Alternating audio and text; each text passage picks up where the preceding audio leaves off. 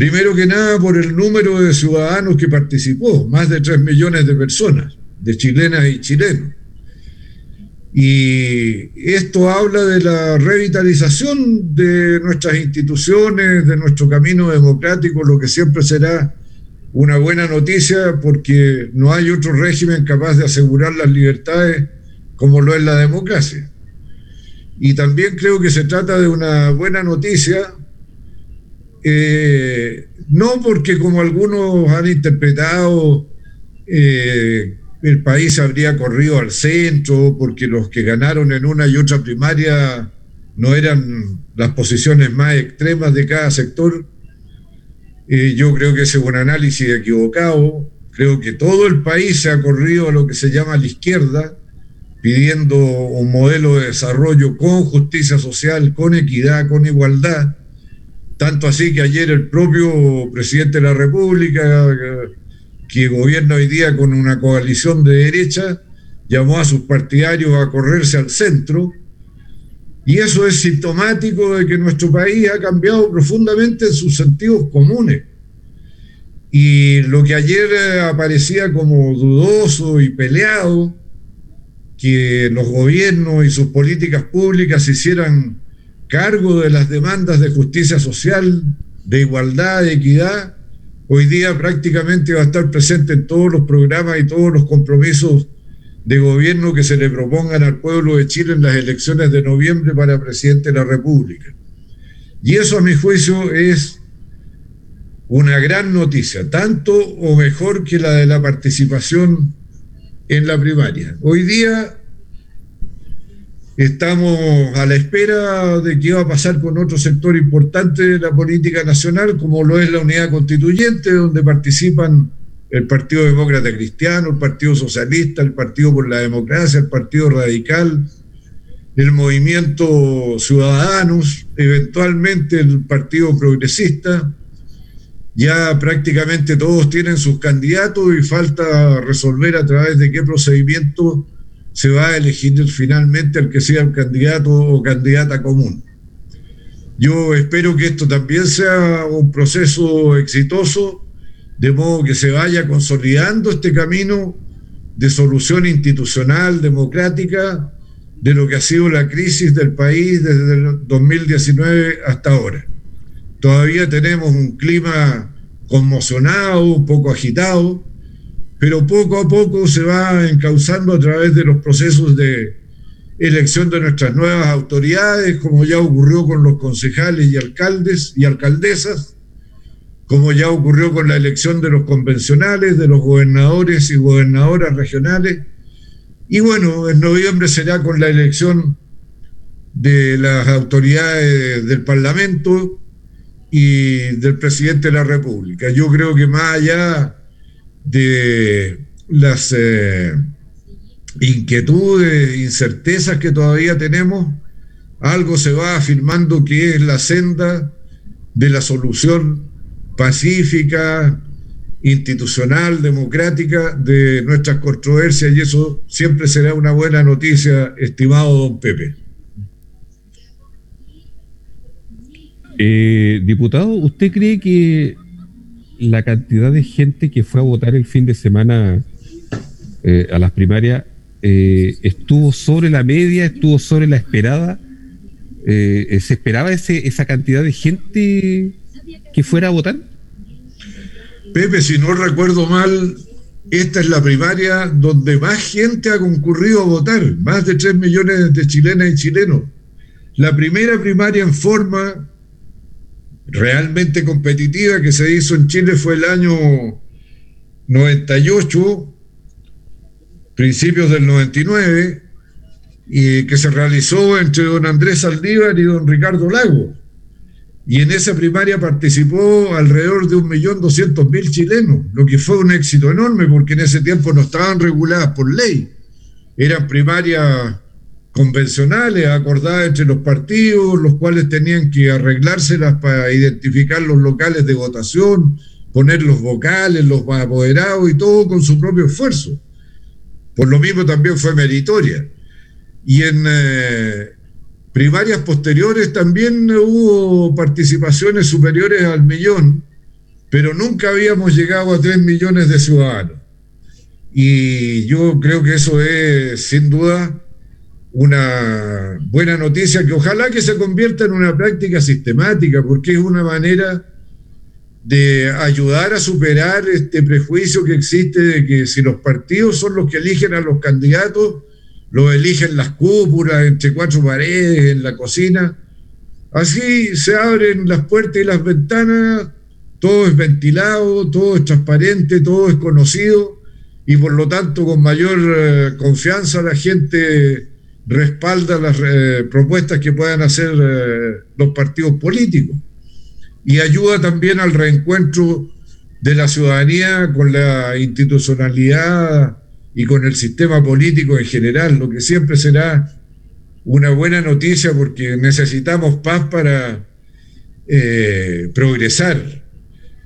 Todos nuestros ah, sueños personales, particulares, pero también los sueños colectivos se realizan en un medio ambiente de tranquilidad, no de sobresalto cuando hay sobresalto, impera el miedo, la inseguridad, la incerteza y nadie tiene la claridad y la serenidad suficiente como a resolver eh, reflexivamente qué es lo mejor para uno, la familia y para el país.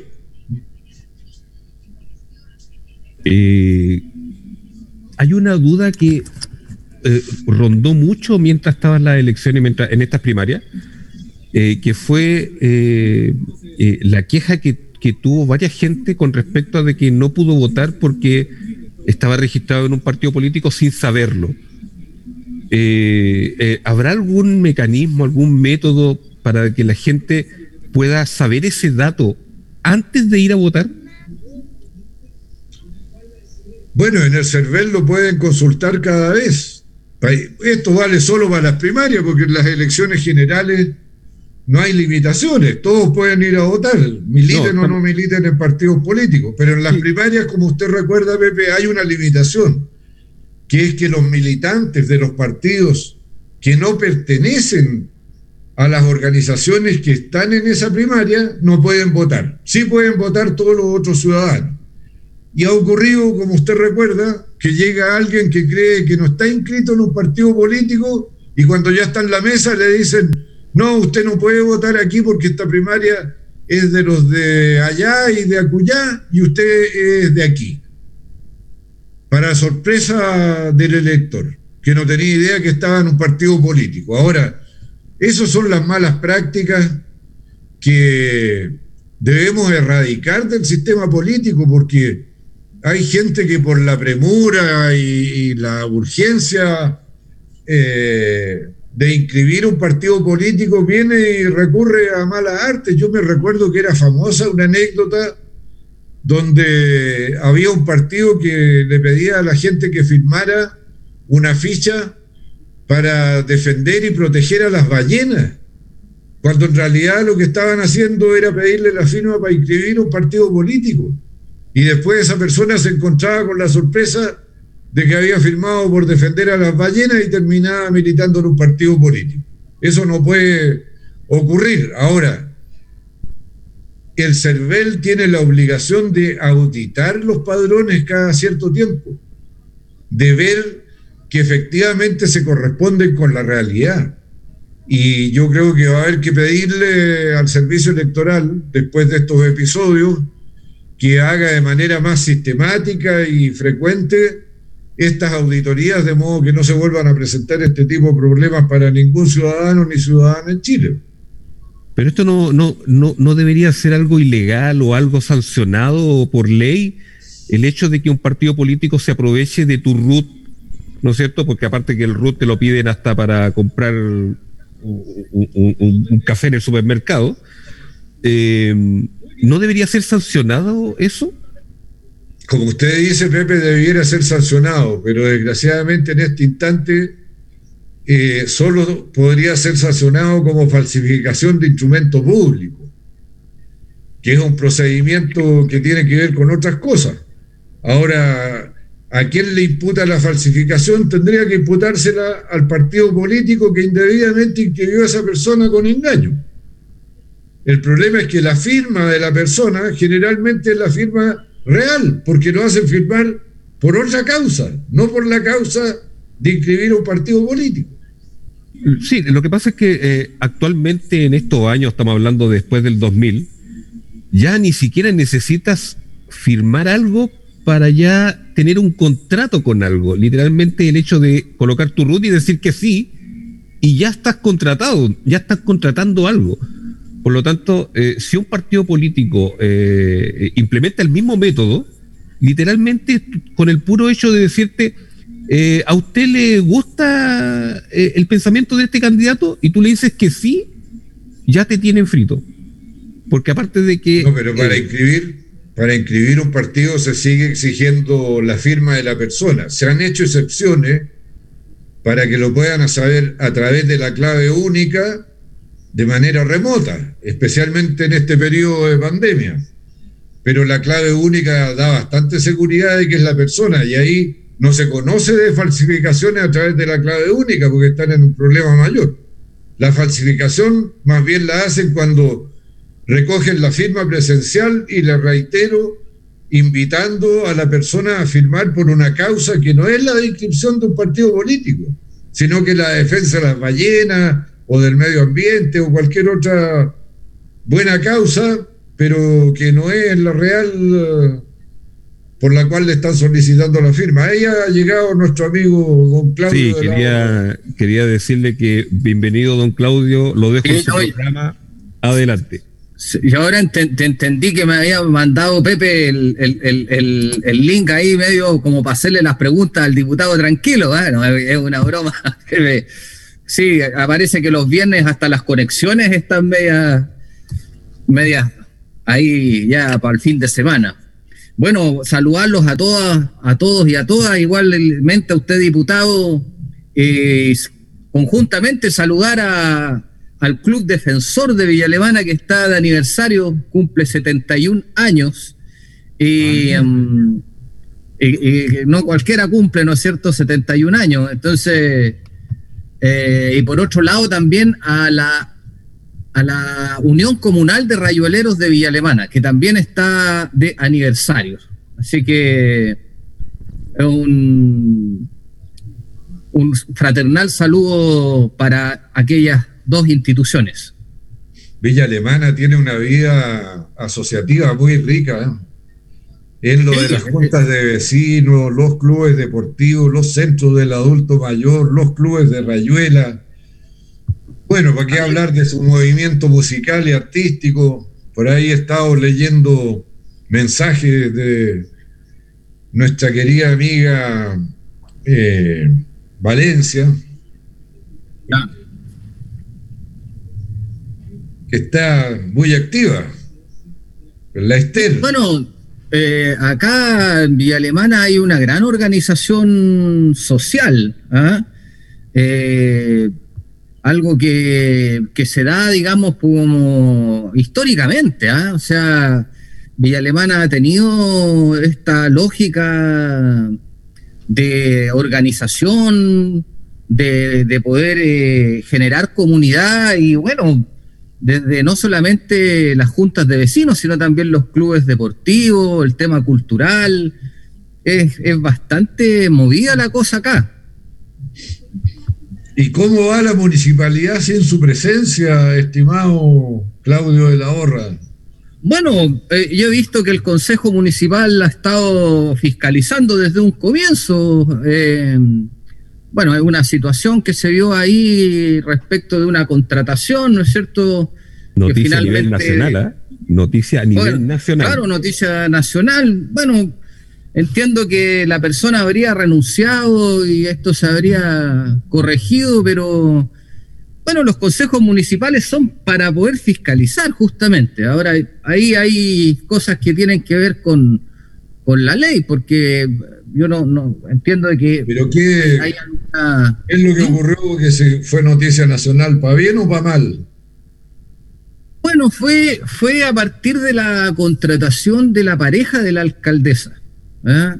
Pero la eh, pareja es su marido. No, no es su marido. ¿Se casaron? ¿Son casados? No, no, no, no es, su marido, por ende, no es, eh, a mi juicio, tampoco algo que jurídicamente, desde el punto de vista de la actual legislación, sea contrario. Yo ahí eh, creo que más bien fue un, tema más bien que rayó eh, en lo que se había planteado en el discurso, pero bueno, por lo menos hasta hace poco la persona habría renunciado justamente a, este, a este cargo y justamente, eh, bueno, creo que eh, se generó una gran eh, polémica ante el, ante el tema. Yo creo que, pero por otra parte también yo entiendo que los planteamientos del, Consejo Municipal, por lo menos de quienes estaban justamente, lo planteaban desde una cuestión más bien ética, más que desde el punto de vista jurídico. Ahora, bueno, yo, yo, creo que son cosas que se, errores que a, mi juicio pueden ser. Eh, yo creo que hay que, esperar también a, ver. Eh, recién es un consejo que se está instalando, una administración que se está instalando. Errores van a haber, errores se pueden corregir, pero creo que lo importante es que institucionalmente el municipio debe seguir y tener una continuidad en el funcionamiento sobre todo a partir de lo que es lo que eh, usted está planteando, diputado, que es esta rica vida que tiene eh, Villa Alemana desde la organización. ¿ah? Porque eso hay cosas que deben continuar en esa misma lógica. Yo, por lo menos, bueno, hoy día solo desde, ser un simple ciudadano, pero por ejemplo, los presupuestos participativos. Por, dar un ejemplo, creo que es una cosa que, que, que iba bien, que, ojalá continúe el apoyo a las instituciones deportivas, justamente a propósito de los que están aquí de, aniversario a nuestra Unión Comunal de Rayueleros y, y por otro lado al, Club Defensor. Creo que ese, ese tipo de cosas deben complementarse quizás con, concursos para el mundo de la cultura, por ejemplo, el arte y la cultura, sería interesante tener algo así. La municipalidad debe seguir eh, brindando el servicio que, presta como municipio. ¿eh? Yo pienso que todas estas situaciones deben, eh, bueno, de alguna u otra forma no es fácil una instalación. Yo creo que eso, y sobre todo por, cuando eh, se generan muchas expectativas ¿ah? respecto de, eh, de un gobierno comunal o de un gobierno nacional o de un gobierno regional. Yo creo que eso va para todo. Bueno, ojalá que superen sus problemas y que les vaya bien a las nuevas autoridades municipales. Son todos ellos muy respetables. Yo creo que lo que ocurrió, claro, como tú dices, mirado desde el punto de vista legal y jurídico, no hay nada que reprochar.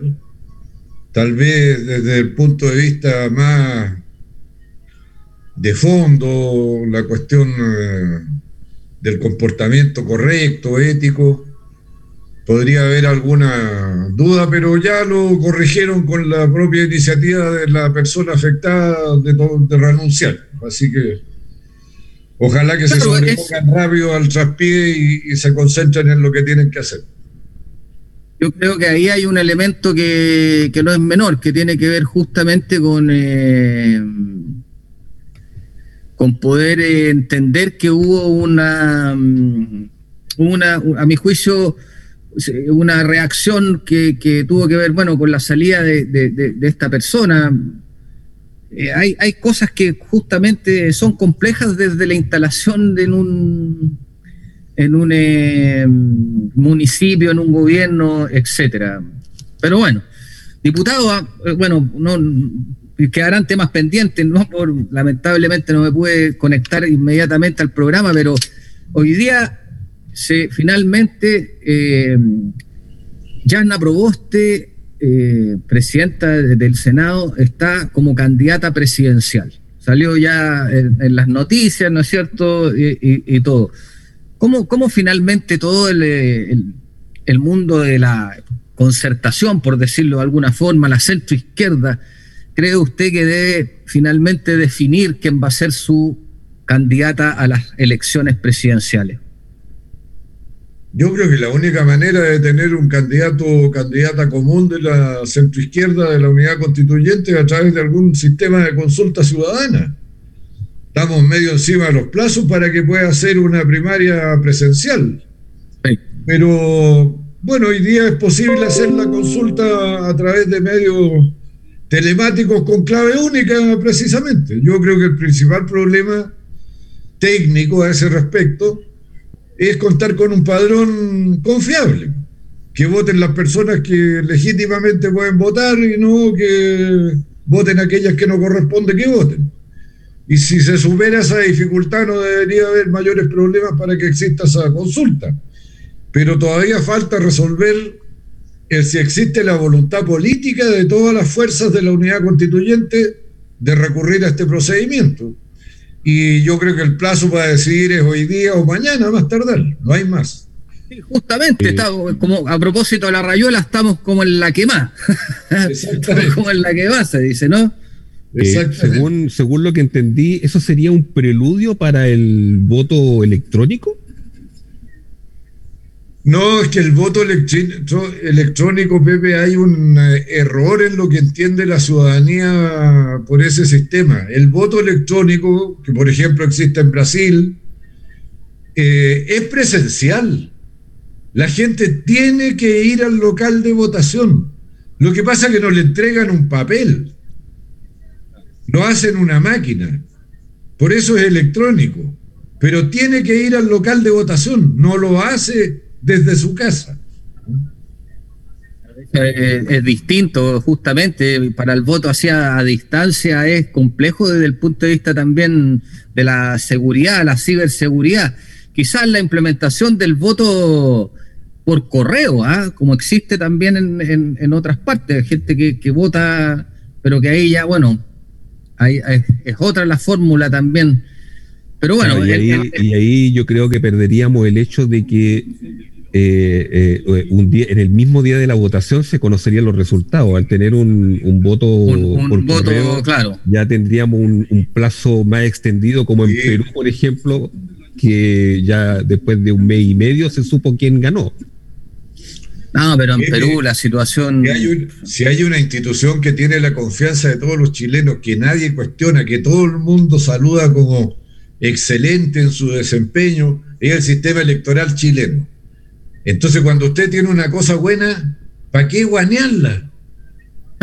¿Para qué echarla a perder que, pongámonos creativos? Nosotros tenemos los resultados, por, por, por compleja que sea la elección, tenemos los resultados en la noche de la elección. Eh, claro, el detalle fue, por ejemplo, en esta elección pasada que fue en dos días y fue muy criticada por el hecho de la inseguridad, la, la falta de confianza. Eh, pero podría ser eh, en las futuras elecciones así, eh, elecciones en dos días, o, fue una experiencia única.